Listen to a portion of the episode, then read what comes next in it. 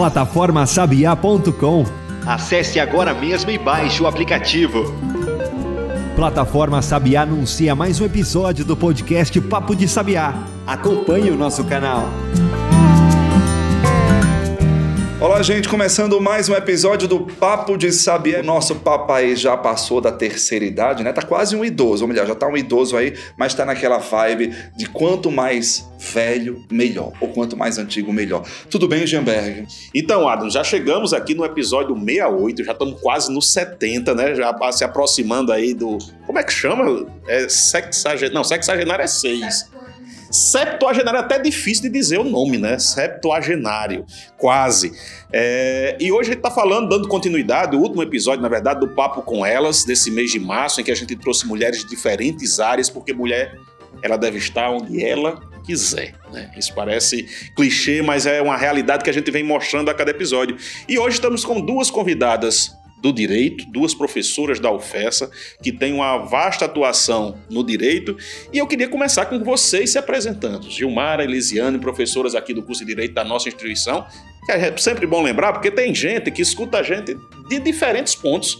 Adams é quem gosta de dizer isso, que tem gente dos Estados Unidos que nos ouve, na Alemanha. Ele só diz que isso é o robozinho lá que estão escutando a gente, que aparece lá na hora que a gente vai olhar. Mas Lisiane, comece dizendo quem é Lisiane, por que, que você escolheu essa área do direito, como fala um pouquinho da sua trajetória aí pra gente. Bom dia, boa tarde, boa noite a todos e todas. É, eu sou Lisiane Queiroz, para facilitar porque meu nome é grande. Lisiane Queiroz, nascida e criada aqui em Mossoró, no Rio Grande do Norte, interior do Nordeste, Brasil. É, eu tenho minha formação a escola toda em Mossoró e fiz faculdade em Natal, também aqui, capital do Rio Grande do Norte. Me formei em Direito na UFRN e sempre enveredei pela área da pesquisa, né? É, apesar de ter atuado em algumas áreas tradicionais do, do direito, como advocacia, já fui parte de é, serviço público é, desde 2011 sou professora da Universidade Federal Rural do Semiárido, FERSA. É, do curso de Direito fui a, salvo engano, quinta professora do curso de Direito, né? E sou doutora pela Universidade Federal do Ceará. Realizo pesquisa na área de direito financeiro, direito constitucional e direito administrativo. Atualmente sou chefe de departamento do Departamento de Ciências Sociais Aplicadas é, o que é que eu posso dizer mais? É, acho que é isso. Sou mãe de do, dois filhos, Heitor e Miguel. Sou casada, moro aqui em Mossoró também. Então, sou Mossoró da Gema. Passei um tempinho fora, mas voltei para as minhas origens e cá estou eu tentando contribuir no máximo que eu posso aqui na universidade, na cidade, como mulher, como jurista e como cidadã moçoroense. Eita, coisa boa. Gilmara, fala um pouquinho da sua trajetória pra gente. Então, eu sou paraibana, eu sou de uma pessoa, Paraíba, nascida e criada, como disse Lisiane. é, me formei em Direito na UFPB, fiz mestrado também em Direito na UFPB e doutorado na UNB, né? O, o DINTER, que aconteceu aqui uhum. na UFESA. Bom, eu. Desde que eu entrei no curso de Direito, eu faço parte de projetos de extensão e projetos de pesquisa, e foi dentro desses projetos de pesquisa e de extensão que eu me encontrei com as temáticas que eu trabalho, né? Eu trabalho com. Sempre trabalhei com temáticas ligadas à defesa dos direitos humanos, pessoas ameaçadas, a defensoras e defensores de direitos humanos, como a, como a gente costuma falar. E dentro desse processo da trajetória do curso, eu também me encontrei com o feminismo, né? E acho que foi de fato um encontro, foi um encontro até intuitivo é, porque foi um encontro dentro dos projetos. Eu trabalhava numa organização não governamental chamada Cordel Vida, lá na Paraíba, e eu fazia assessoria jurídica para pessoas vivendo com HIV/AIDS. E esse era um projeto já bem parecido com os que eu ainda faço até hoje que era um projeto de formação em direitos humanos e acompanhamento é, jurídico dos casos, das demandas jurídicas. E nesse projeto eu tive a oportunidade de conviver com várias mulheres, né, que as vidas eram atravessadas por várias questões. E nesse contato com essas mulheres, tentando entender as demandas delas que eram apresentadas, eu também fui compreendendo um pouco das minhas, como mulher, como mulher dentro da academia, né? E fui encontrando um pouco as temáticas com as quais eu trabalho até hoje. Atualmente eu estou aqui na UFESA é, desde 2014. Eu não sei dizer qual o número de professora que eu sou, mas eu tô aqui desde 2014. É, ah, sou muito feliz aqui no espaço acadêmico da UFESA. Desde que eu ingressei na UFESA, eu faço parte do Centro de Referência em Direitos Humanos. E dentro do Centro de Referência em Direitos Humanos, eu coordeno o debate de gênero, é, diversidade sexual, enfim, sempre estou ligada a essas questões por aqui. Gilmara, e quando você escolheu o direito, você já tinha alguma noção de quais eram as atividades, qual era o setor? Como foi essa história dentro da academia, dentro do direito? Eu entrei no direito sem querer necessariamente ser do direito. Eu acho que isso é, uma, é um pouco né, comum. Eu, eu queria ser, eu queria fazer letras ou história. Mas aí, enfim, filho de pobre, família investiu pesado nos estudos, né? Eu sou a primeira pessoa da, dos meus pais, meus pais não têm ensino superior, então sou a primeira filha a ter ensino superior. E eles disseram: não, você disse que era direito, vai ser direito porque você tem que ganhar a vida. Então foi um pouco isso. Mas quando eu entrei no direito, eu me senti muito frustrada, porque eu achava o, dire... o direito é um espaço extremamente tradicional. Acho que o curso da UFES é diferente, né? Isso é, inclusive, acho que se reverte nos méritos do curso, né? Nos, nos, nos prêmios, nos, nos rankings que o curso tem. Mas o meu curso era muito diferente do que a gente tem aqui. Era um curso extremamente tradicional, era um curso formado é, por professores, em sua maioria homens, por professores que não eram dedicados à universidade, com poucas possibilidades de pesquisa, com poucas possibilidades de extensão. Mas quando eu entrei nesse curso, eu acho que eu tive a sorte de cair dentro de um coletivo de pessoas muito empolgadas, né? Que eram estudantes que queriam ter projetos de extensão e projetos de pesquisa, estavam no movimento estudantil e começaram a desbravar e a construir. Então eu considero que eu sou da geração da UFPB que começou a construir projetos de pesquisa e de extensão e que, num determinado momento do curso, teve a certeza que devia ocupar as universidades. E foi mais ou menos isso que aconteceu com a maior parte das, dessa minha geração. A maior parte dos meus amigos dessa época se tornaram professores e professoras, né? E hoje a gente tenta é, construir uma outra universidade, né? um curso de direito diferente, um curso de direito que tem pesquisa, que tem extensão, que tem professores dedicados à academia, né? E não academia como um, um guarda-chuva, né? Como uma espécie de é, status, né, para aquele professor ou para aquela professora. E foi a partir disso, eu acho, a partir desse engajamento mesmo, no movimento estudantil, na extensão, que eu fui me apaixonando pelo direito, né? Tanto é que depois eu fiz até um pedaço da Universidade de Ciências Sociais, depois teimosa, né? E desisti, porque já estava envolvida com o direito e descobri que aquilo que eu queria em Ciências Sociais eu podia encontrar no curso de Direito. E foi assim que eu continuei. Mas sempre ligada às questões de direitos humanos, direito constitucional, é, direitos dos excluídos, né? Enfim, sempre nessa. Essa sempre foi minha meu foco de trabalho, né? Digamos assim.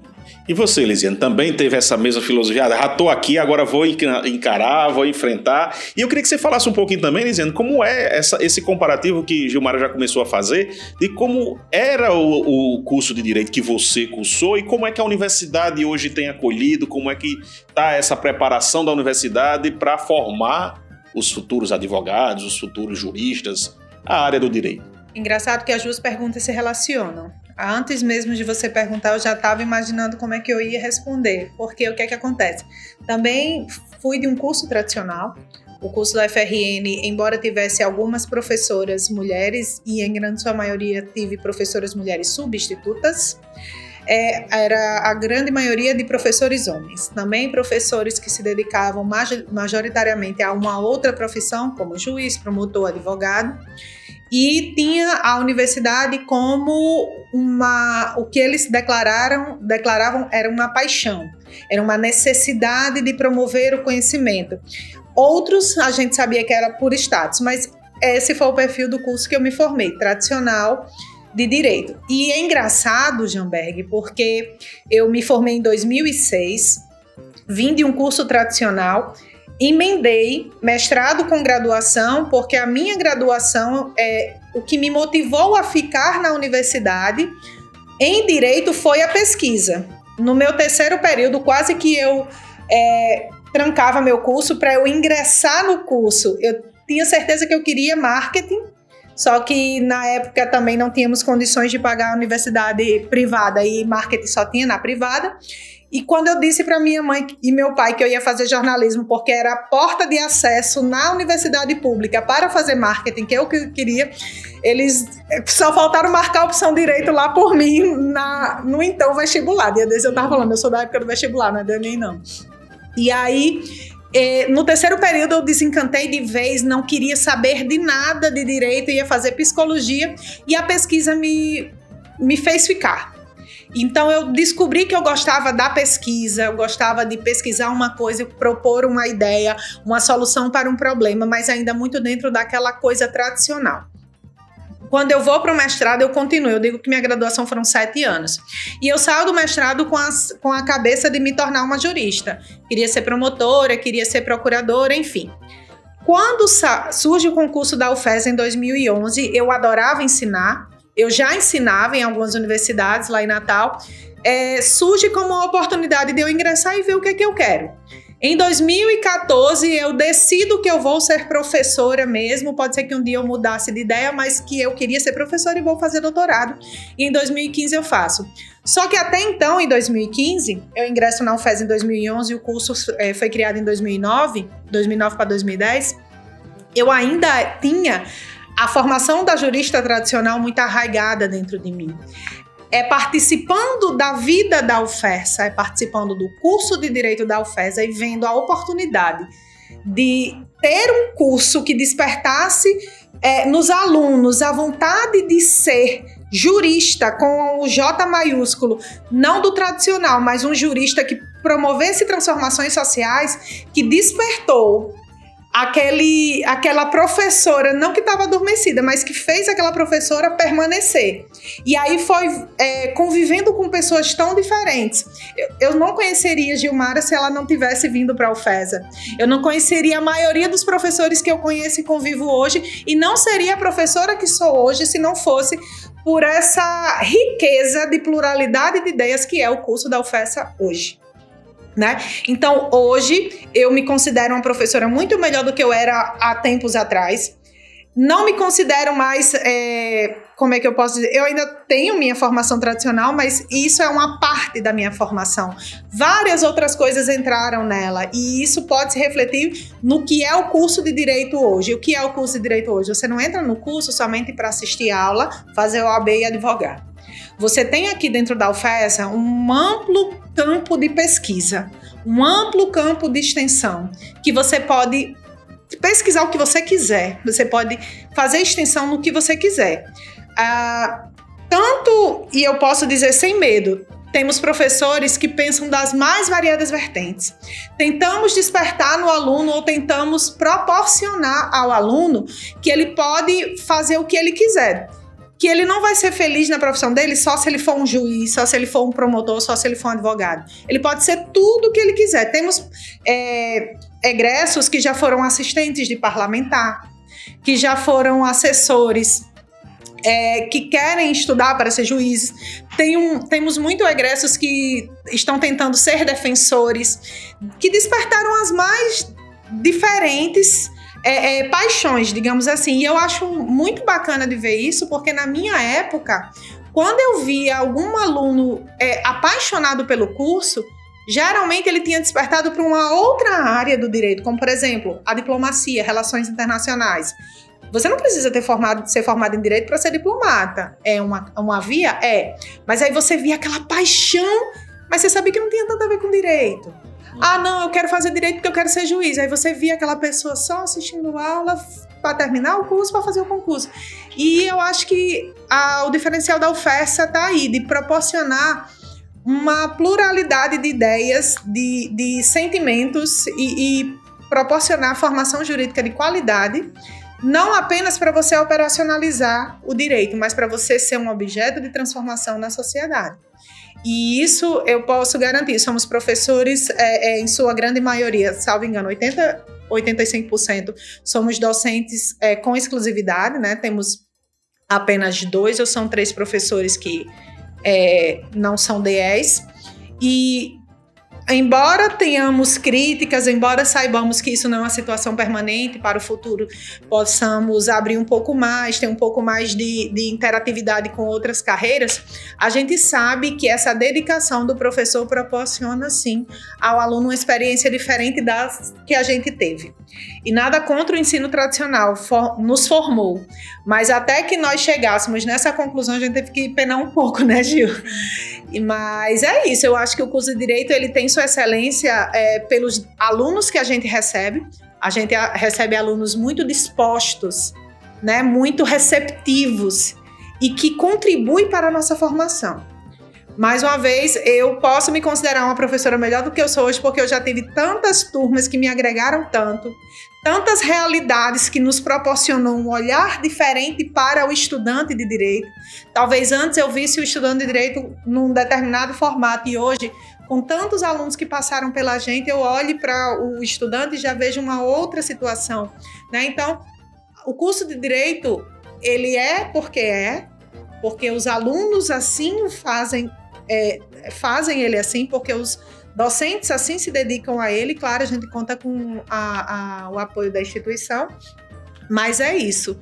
A UFESA tem se destacado na OAB, né, como sendo um dos primeiros no ranking dos aprovados, não que isso seja um, uma, uma referência gritante ou que seja preponderante na nossa instrução eu, gosto, eu costumo dizer que isso é resultado do empenho e dedicação do, dos alunos, mas que eles construíram ao longo do curso. Às vezes a gente vê a guerra dos alunos no final do, do, do curso, né, Gil? Ah, eu preciso estudar para. Calma, confie no seu conhecimento que vai dar certo. A gente sabe que é, é prova, né, gente? Tem que se dedicar, mas enfim. Tem um bom ranking na OAB, tem uma nota do ENAD excelente, temos egressos que têm se destacado nas suas mais diversas carreiras, e eu só posso atribuir isso realmente, como eu falei, de um conjunto de fatores que a maioria deles são realmente os discentes, que se mostram totalmente é, é, receptivos, que se mostram totalmente engajados em ser direito da UFES. Né? Eles se orgulham disso e dos docentes também que se preparam para isso. Vamos fazer o seguinte, vamos fazer uma pausa aqui no nosso episódio. Já tem muita coisa interessante para a gente conversar. A gente vai falar de STF, de direito das mulheres, de novas legislações. Tem muita coisa boa. Aguarda um pouquinho que a gente volta já. Plataforma Sabiá. Ambiente digital interativo. Voltado a difundir as tecnologias demandadas e ofertadas na resolução de problemas do semiárido brasileiro. Acesse e segue a gente no Instagram.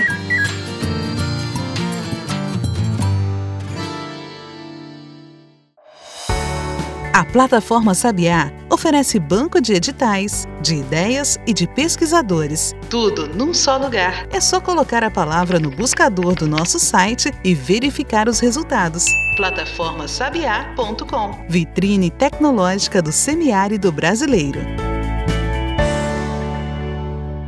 Bem, estamos de volta com o Papo de Sabiá, hoje falando sobre mulheres no direito, continuando a série do, do Papo com Elas, hoje com mulheres no direito, conversando com a professora Gilmara, com a professora Lisiane, que estão trazendo um pouco da trajetória, das experiências dela, das dos desafios e das conquistas nessa área.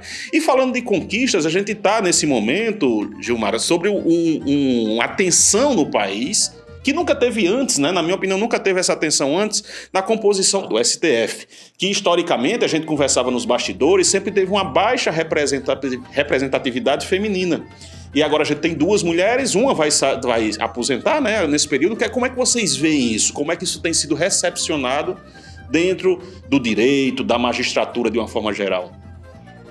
Bom, o debate é bem interessante né, sobre a representatividade de mulheres em todos os espaços políticos. O Supremo Tribunal Federal é um desses espaços de poder, né, muito importante na nossa sociedade. E o coletivo de mulheres tem pressionado para que o Supremo ele não só indique uma mulher, mas também indique uma mulher negra, né? Porque na trajetória do Supremo Tribunal Federal a gente tem uma baixa representatividade tanto de mulheres quanto de pessoas negras, e até o momento nós nunca tivemos nenhuma mulher negra na, na, ocupando né, o espaço Esses da espaços. corte, esses espaços. E, obviamente, a gente observa o Supremo, a gente sabe que isso é um locus de poder, mas que representa as desigualdades da nossa própria sociedade, né?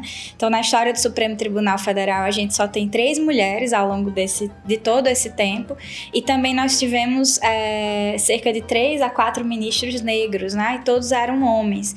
E o único desses ministros pretos foi o Joaquim Barbosa, né? Os outros eram homens pardos, ah, ou seja, a gente não tem uma, uma boa representação da nossa sociedade, que é majoritariamente formada por mulheres e também tem uma população negra representativa, Essa, né? essa baixa representativi- representatividade, ela vai inclui o gênero, mas vai além do gênero também. né? Tem outras, várias outras nuances que precisam também dessa representatividade. A gente geralmente considera, dentro do movimento feminista, dos estudos feministas sobre representação de forma geral, é, que existe uma representação que se faz pela presença, né, que é importante ter pessoas negras, mulheres, indígenas nesses espaços, porque várias pessoas do- da nossa sociedade vão se ver e vão se sentir representadas nesse, nesse processo.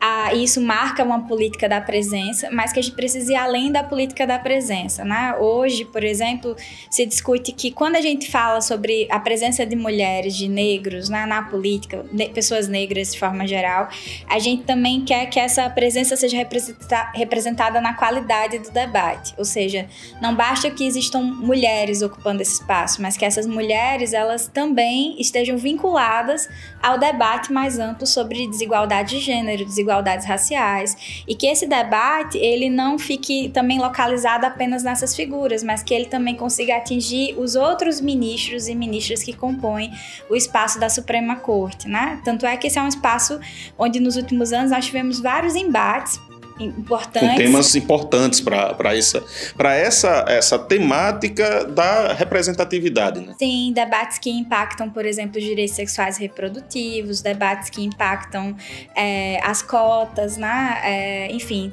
uma série de discussões que são ligadas à pauta dos direitos humanos, à pauta moral, né? Muitas vezes é, tem um entrave maior em outros aspectos da nossa sociedade e lá é um espaço também privilegiado desse debate. É, então, a ideia é de que essa política se faça pela presença, mas também se faça é, a, que esse debate ocupe né, e passe a, a orientar a forma como os ministros e ministras julgam e decidem dentro do espaço do Supremo Tribunal Federal. Lisiana, a gente começou falando de cima, né? Começou falando sobre essa representatividade no STF. Mas vocês observam que essa, essa deficiência ela acontece em outros espaços também, dentro dos órgãos, por exemplo, OAB, ou dentro da própria magistratura de uma forma geral, nas diferentes instâncias?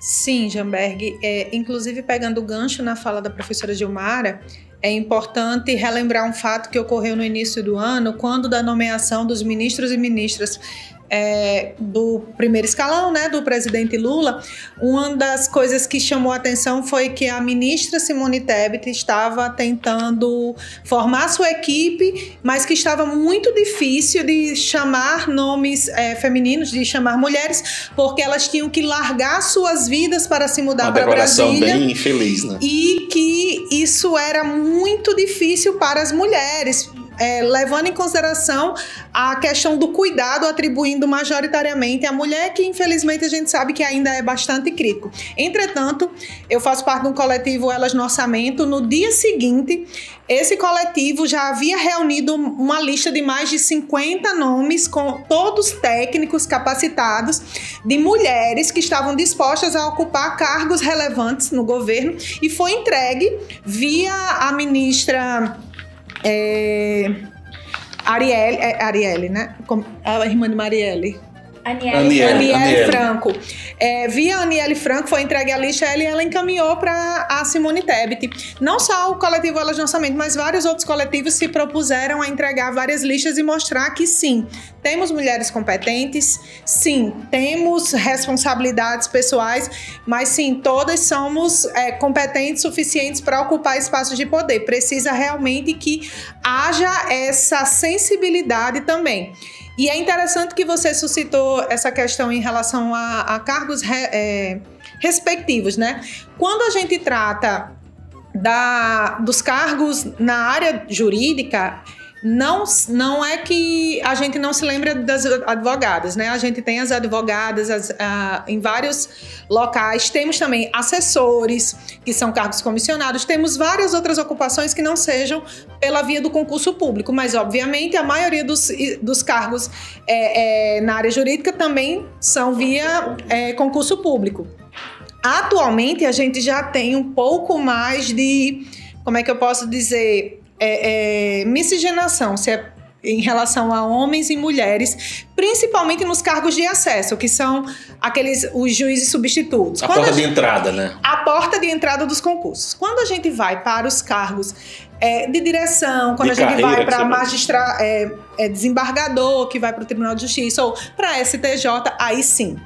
Com certeza a representatividade feminina ela cai drasticamente ainda temos essa situação. Gilmara, que estuda um pouco mais dessa é, questão de gênero, pode me dizer melhor em dados, que ela também deu uma olhada, mas com certeza quando a gente ascende na progressão de carreira, ela cai drasticamente. E aí eu vou falar aqui do aspecto interno. Estamos na Universidade Federal Rural do Semiárido, no interior do Rio Grande do Norte, e temos um curso de direito com 29 professores. Desses 29 professores, nós temos nove docentes mulheres. Quer dizer, de 29, apenas nove é cerca de 31% é, de representatividade feminina. Eu, Lisiane, sou atualmente chefe de departamento. Estou numa posição é, eletiva, eleita pelos meus pares, mas hoje ocupo sim uma posição de gerenciamento de setor. Nosso coordenador de curso é homem, né? E fica até difícil das, de termos é, coordenadoras mulheres devido ao diminuto é, a, a, quantidade pequena a de mulheres que temos. que a gente tem, né? um terço apenas são de mulheres. Exatamente. É, é complicado até de nós, mulheres, ocuparmos esses espaços devido à baixa, é, é, é, baixo número que nós temos, né? Então, eu, a, a, conversando com vocês aqui antes, nos bastidores, é, será que não temos o fato do direito ser uma carreira associada tradicionalmente à esfera do poder masculino, da austeridade? A gente ainda está pagando esse alto preço dessa dessa visão masculina do direito. Hoje já está bem mais difundido, a gente já tem um espaço bem mais, mais é, é, como é que eu posso dizer? é, abrangendo mulheres das mais diferentes pesquisas, nas mais diversas vertentes. Entretanto, a gente ainda carrega nas costas o peso que a sociedade é, é, de a sociedade ver o direito com essa, essa característica muito, femin, muito masculina. É, não podemos nos esquecer que, diante desse debate relacionado às, à nomeação de um próximo cargo da cadeira do STF, é, a frase que mais me destaca é, agora é que um orientador, um, um, algum orientador da ministra Carmen Lúcia chegou um momento para ela e, como elogio, disse: Você escreve como um homem. Ou seja, para que ela pudesse se destacar no meio em que ela escolheu que era o direito, ela precisava ser como um homem. Isso me diz muito sobre como a, a profissão relacionada à área do direito é vista pela sociedade. E é esse trabalho de tentarmos de desmistificar, de tirar essa aura masculina do direito ainda é muito forte. Pesa muito sobre as costas de nós mulheres juristas, porque é, é um peso muito árduo. Eles querem nos dar uma métrica masculina quando na verdade nós juristas nos desenvolvemos por nós próprias, com nossos méritos, com nossas dificuldades, mas que somente nós sabemos todo o percurso que levou para se chegar ali. Chegar nesse ponto, toda a luta que aconteceu, né? E, e, essa organização dos coletivos, eu acredito que ela tem um papel importante, né? Nisso, Gilmar. Essa, assim, nos últimos nas últimas décadas, vamos dizer, acho que é mais ou menos isso, eu queria que você falasse um pouco de como tem sido essa organização, de como tem sido essa luta dos coletivos para essa ocupação do espaço, não só da mulher, mas do negro, da, da, das diferentes minor, é nem minorias mais, né? A gente sempre fala pelo direito das minorias, mas não é de minoria, a gente está falando do direito das maiorias, que muitas vezes não tem o espaço adequado. Como é essa luta? Como é que tem sido esse coletivo, essa dificuldade? Bom, no que diz respeito ao movimento de mulheres, né, a gente chama o movimento de mulheres no Brasil movimento feminista e movimento de mulheres. Ah, são justamente as mulheres organizadas né, em busca da proteção de seus direitos, como grupos de pressão. Esse é um movimento que vai se articular mais fortemente no final da década de 70, né? E de uma forma, acho que até intuitiva, de certa forma, né, lidando com a, as, os problemas que chegavam a esses coletivos de mulheres que sofriam violência, violência doméstica, desigualdades, falta de acesso ao trabalho, elas começam a intervir dentro do direito, né? Inicialmente, a intervenção dentro do direito ela vai se dar é, na busca por reconhecimento de direitos. Então, o Brasil é um país extremamente desigual no que diz respeito aos direitos das mulheres e a gente fala muito pouco sobre isso, mas a gente só tem a igualdade jurídica formal de homens e mulheres no nosso país a partir da Constituição de 1988, ou seja, essa igualdade entre homens e mulheres na forma da lei, ela foi conquistada há 30 né? e poucos anos, né? Ou seja, ela ela há 34 anos, não é isso? Ela é bastante curta, ela é bastante recente.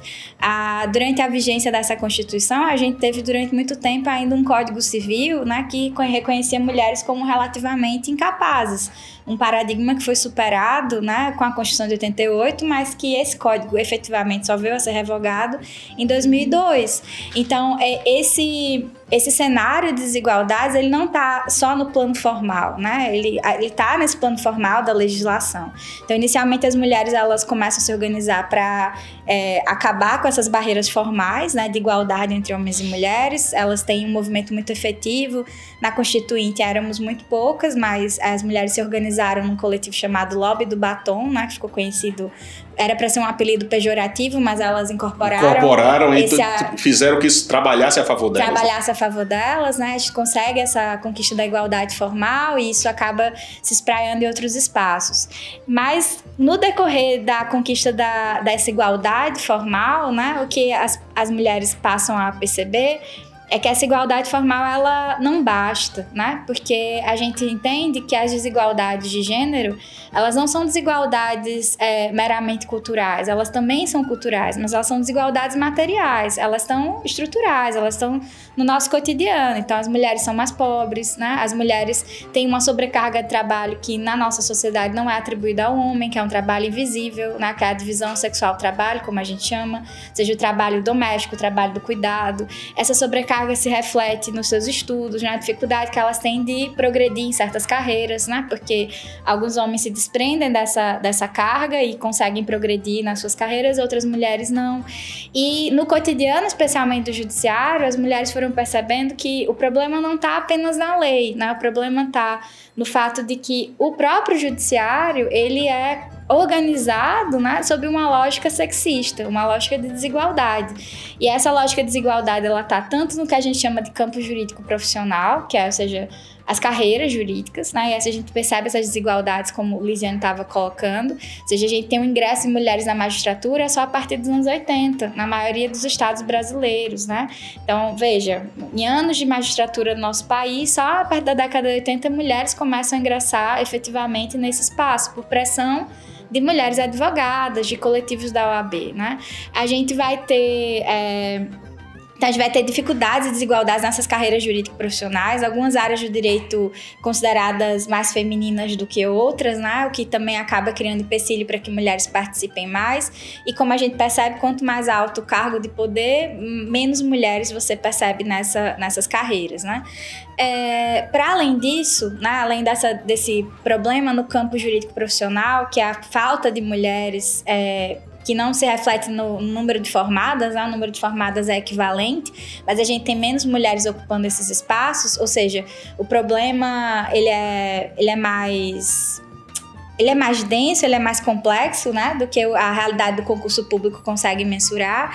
A gente tem um problema do próprio judiciário, ou seja, na forma como o judiciário age e a forma como o judiciário recebe as mulheres. Então, se a gente olhar para o sistema de justiça, o sistema de justiça ele é um dos maiores produtores de desigualdades também no que diz respeito às desigualdades de gênero. É, eu trabalho com isso há um certo tempo, né, nesses estudos, levantamentos de como o judiciário ele constrói a figura de quem é a mulher que pode ser a, a, a mulher que pode ser vítima de determinadas situações. Como toda situação em que acontece um caso em que uma mulher está envolvida, ela acaba sendo julgada por ser mulher. Como é que ela estava vestida? Como, é que ela estava né? vestida? O que é que ela estava fazendo? Exato, especialmente casos penais. Então, por exemplo, quando a gente tem. E, e, aí o movimento feminista ele vai se inteirando disso, né? Um caso muito famoso que foi, digamos, o clique para o movimento de mulheres no Brasil foi o caso da Angela Diniz, né? Vocês conhecem, o caso ficou. É o caso da Angela Diniz, mas ficou conhecido como o caso do Doc Street, né? Ele era um, um playboy, um, um, milionário, né? Enfim, um homem rico da sociedade. Ele tem um caso com ela, eles tinham um romance e ele a assassina. E durante a defesa do Doc Street, o movimento de mulheres se empenhou bastante, né? E durante todo o processo, quem foi julgada especialmente era a Angela, porque ela era uma mulher liberta, porque ela era uma mulher divorciada, porque ela tinha um caso, porque ela era muito bonita, né? Então ela era considerada uma tigresa, né? Então, tipo assim, ela não podia ser uma vítima daquela situação, né?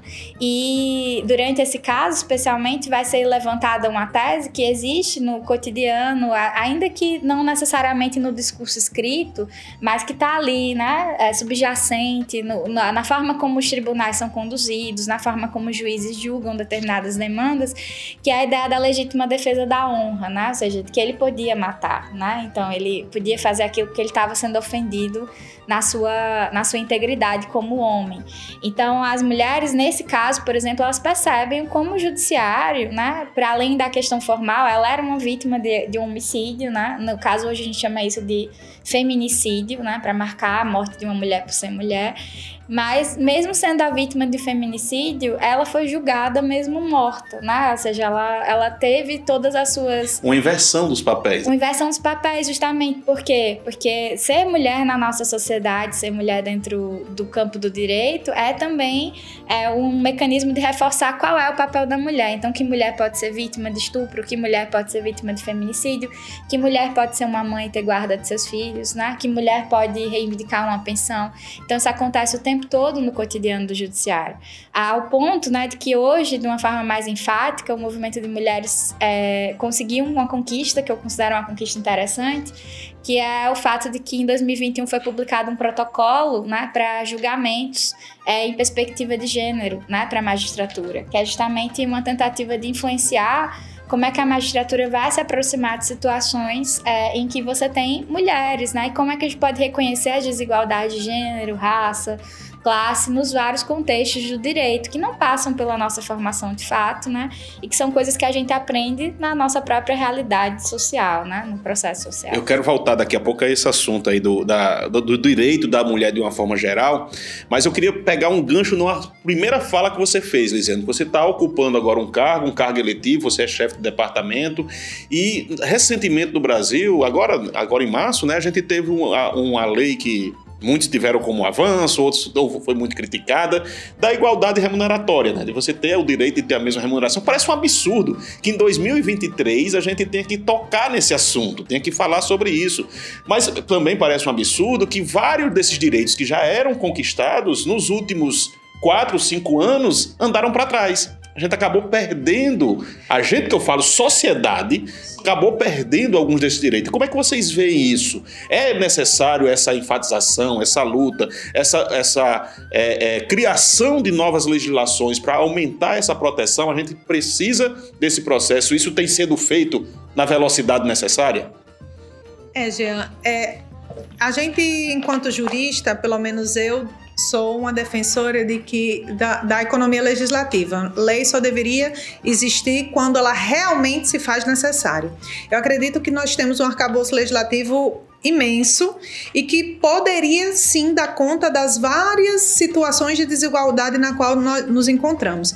Talvez muito mais do que legislação, nós precisamos é de uma política de efetivação do que já existe e uma política de de que a, isso tudo que Gilmara acabou de falar possa realmente se efetivar, se concretizar, porque é, no caso do serviço público, a gente tem é, equiparação remuneratória no que se refere a cargos que ocupam porque são previstos em lei.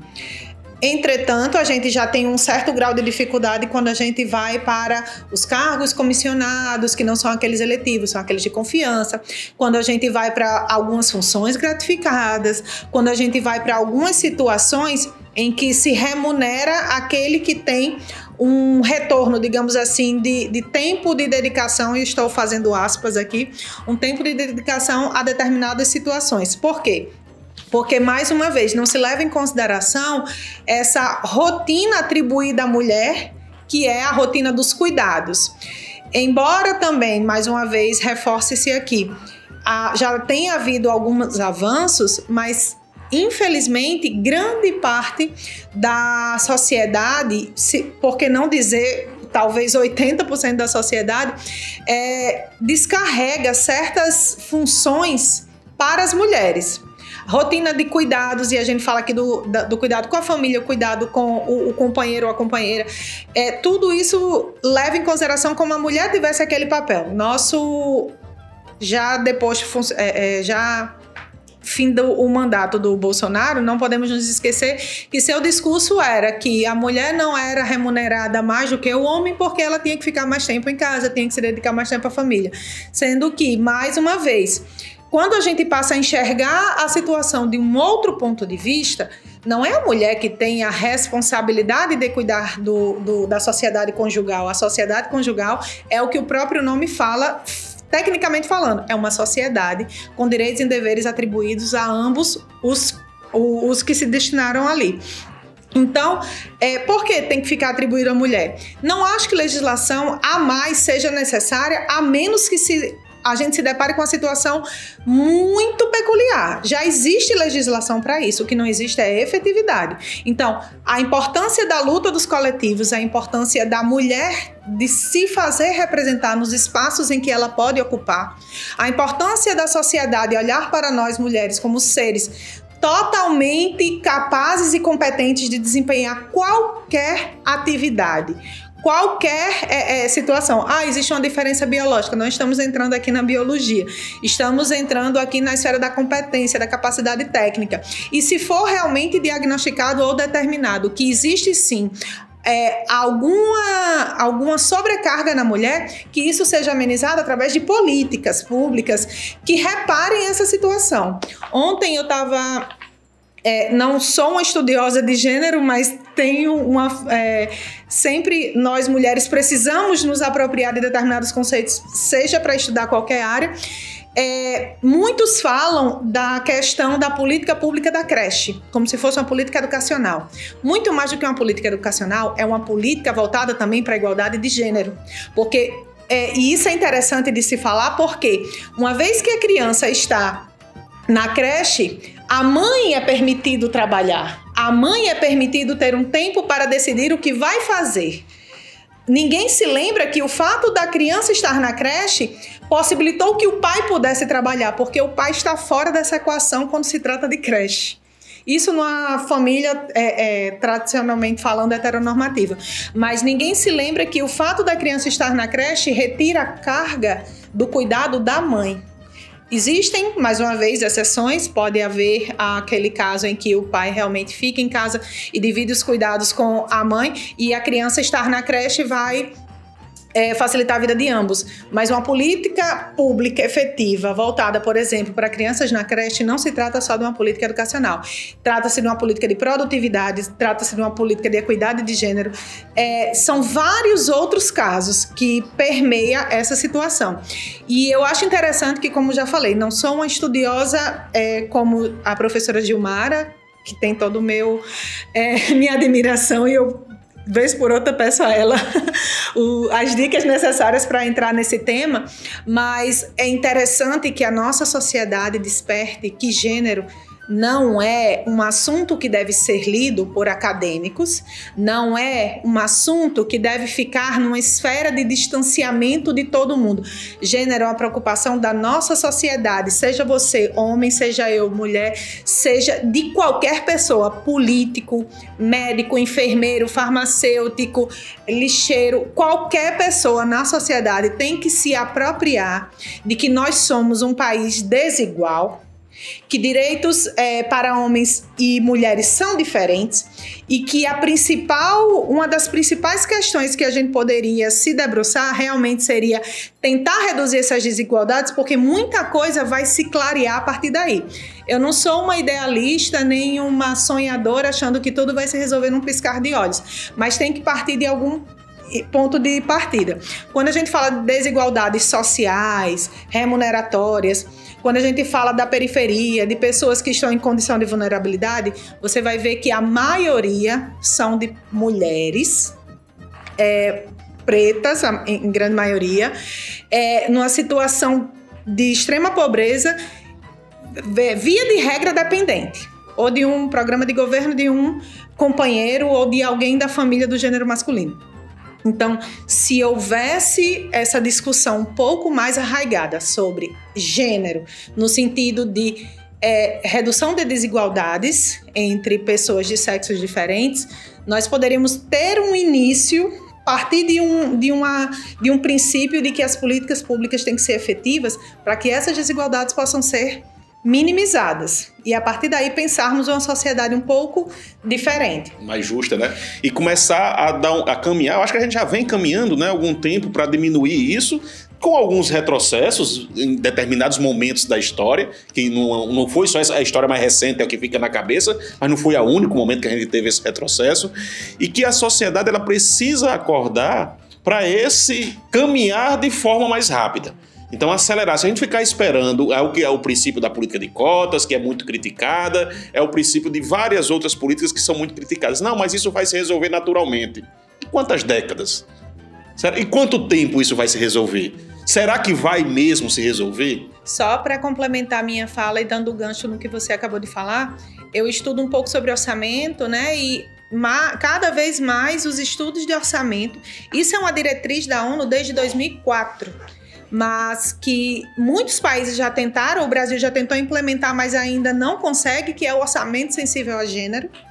E o orçamento como peça de planejamento de tudo que acontece dentro de um país, seja da efetivação dos direitos, seja da prospecção de políticas para o futuro, tem que é, passar por uma perspectiva de gênero, porque quando você vê as políticas públicas, se você não tiver o recorte de gênero, é, uma política pública efetiva, do ponto de vista de a quem ela alcançou, ela não faz o recorte de gênero e você pensa que a política foi efetiva, quando na verdade ela acentuou desigualdades.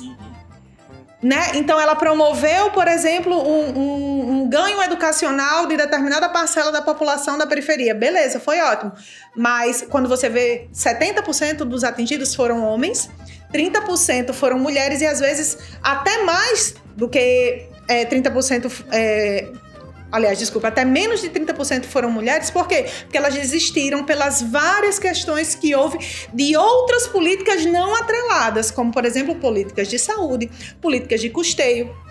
Porque quando a gente só pensa numa política em um só recorte, que é o do da melhoria social uniforme, a gente não tem um recorte, a gente esquece das necessidades de cada setor.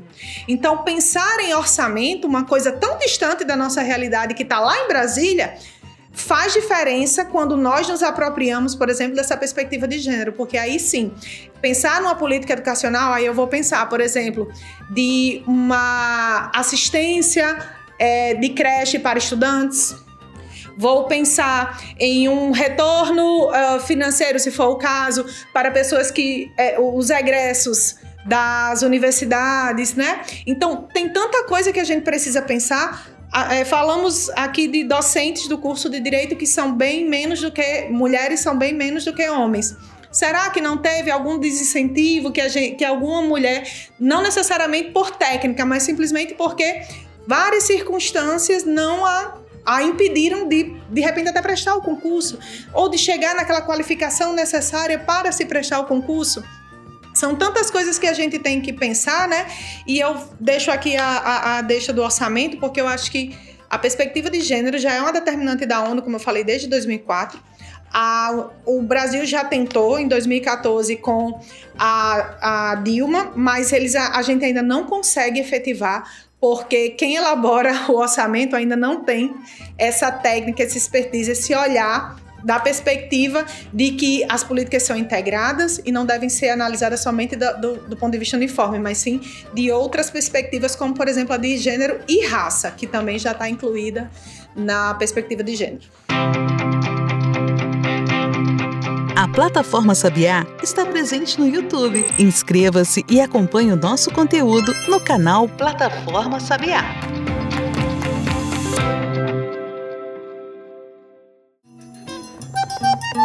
Só a plataforma Sabiá dispõe de funcionalidades para inventores, para financiadores e para a sociedade. Acesse plataformasabiá.com e veja qual serviço você deseja.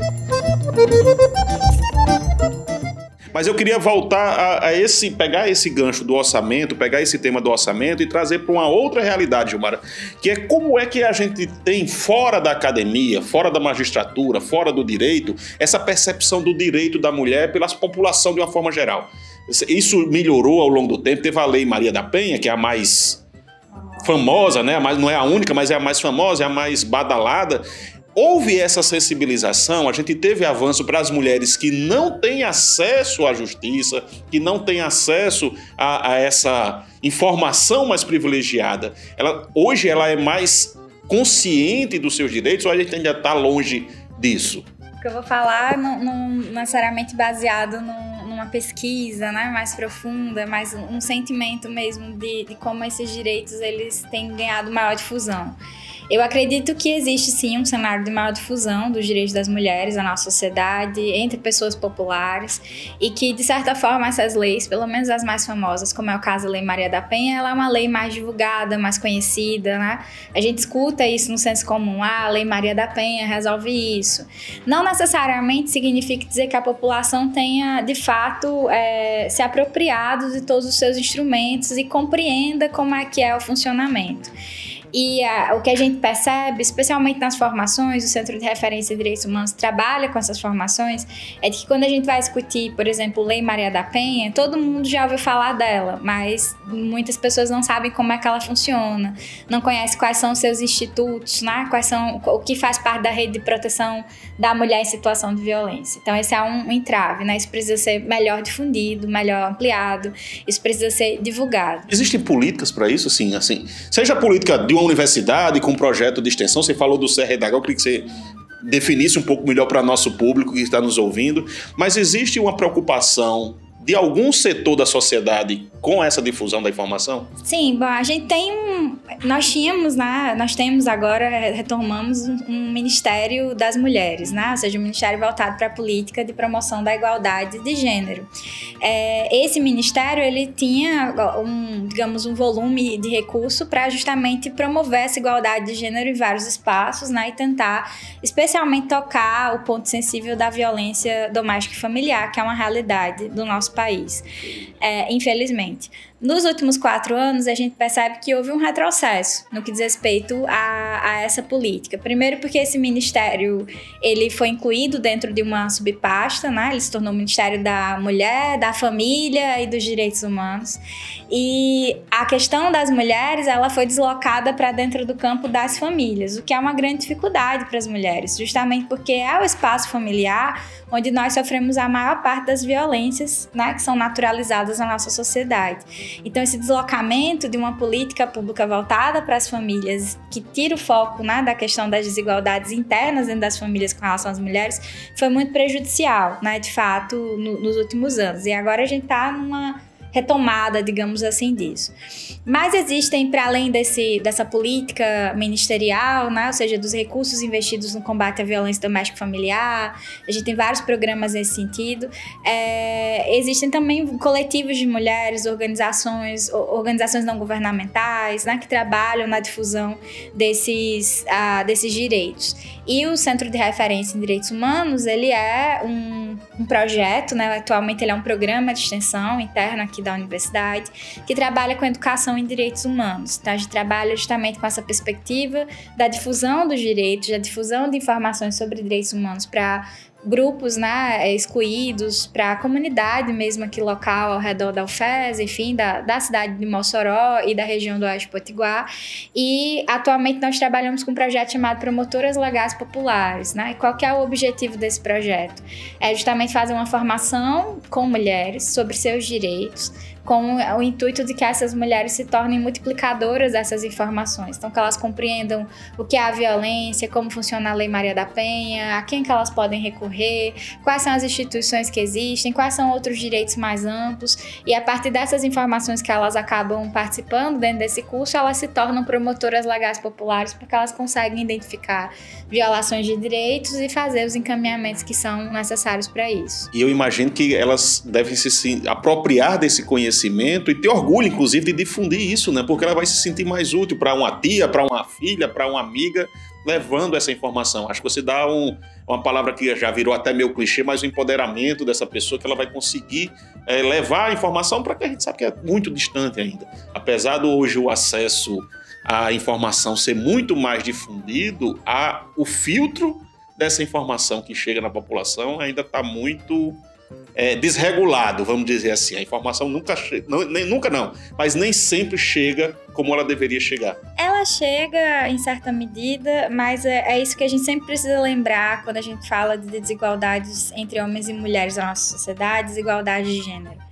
É, por exemplo, a violência doméstica familiar, a gente sabe que existe uma legislação, que existe uma proteção, mas socialmente essa violência ela ainda é tolerada e ela é aceita, né, nos seus múltiplos níveis, né?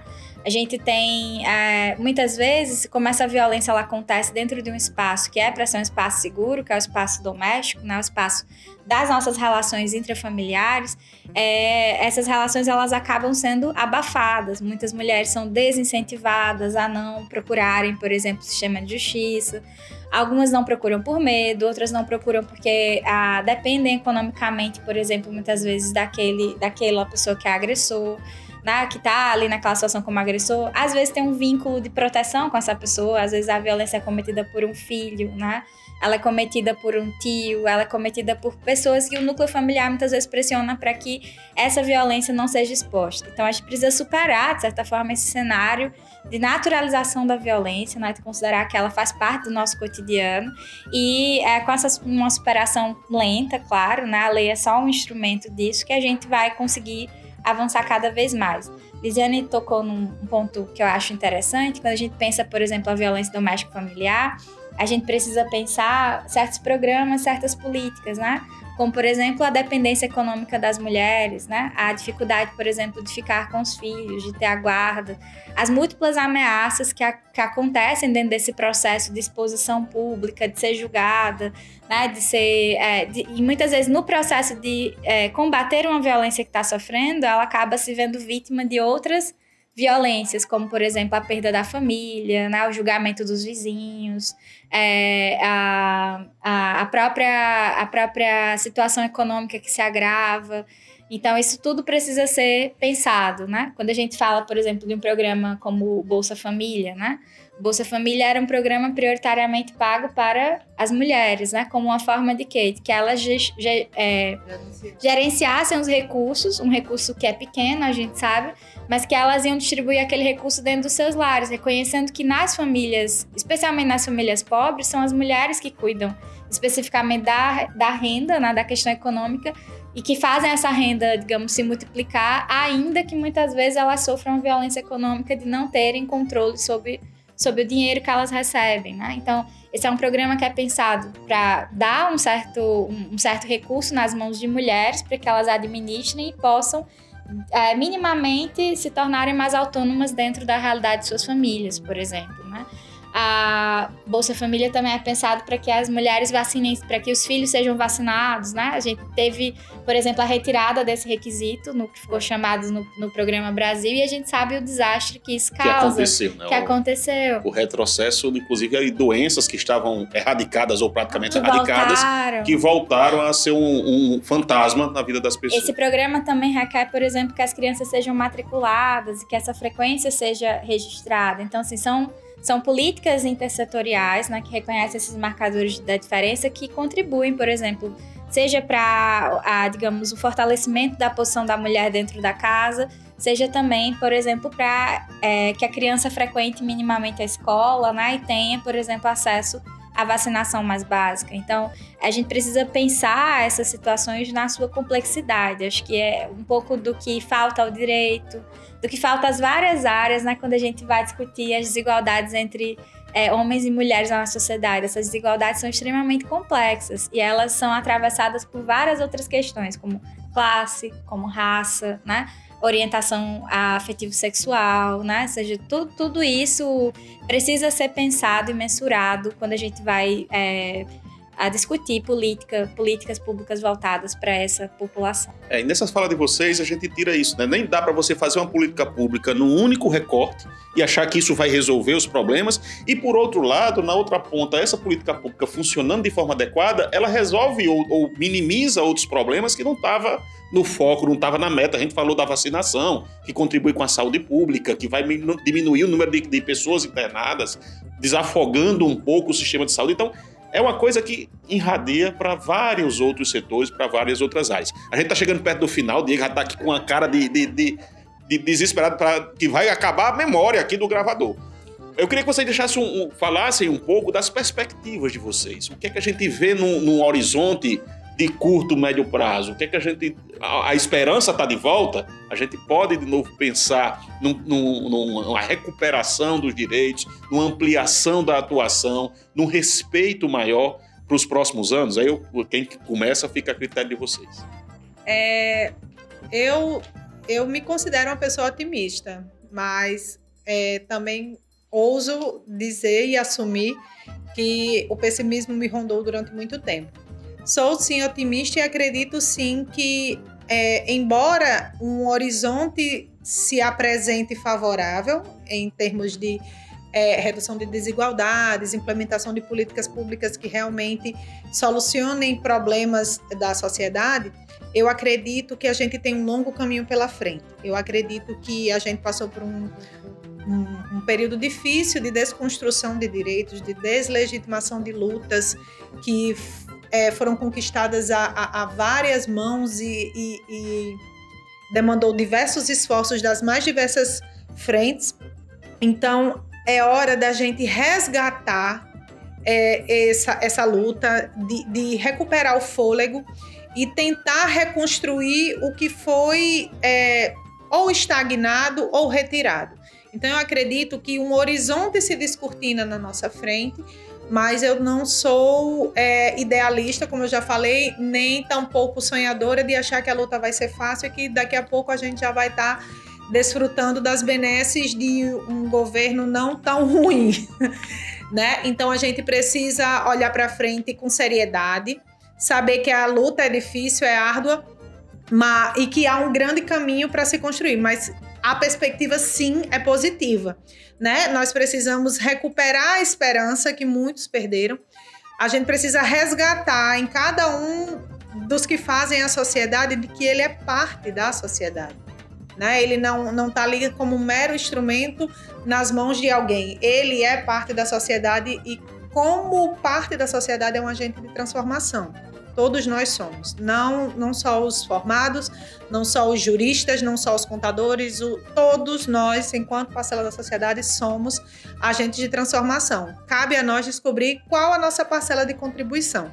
Mas é, é como eu sempre converso com minha família, só de não informar errado já está contribuindo de alguma forma. Já é algo. Já está contribuindo de alguma forma. Então, escutar um pouco mais, ver qual é a parte que nos cabe e seguir adiante. Mas sim, eu vejo uma perspectiva boa, mas vejo um caminho muito árduo, muito longo e que a gente ainda precisa se unir muito, a gente ainda precisa superar muitas dificuldades, diferenças e desigualdades para se chegar em algum lugar que a gente possa se sentir confortável, digamos assim. A luta ainda é muito intensa, o caminho ainda é muito longo, mas eu acredito que podemos sim pensar que existe esperança, digamos assim, né, na nossa sociedade. Eu acredito nisso.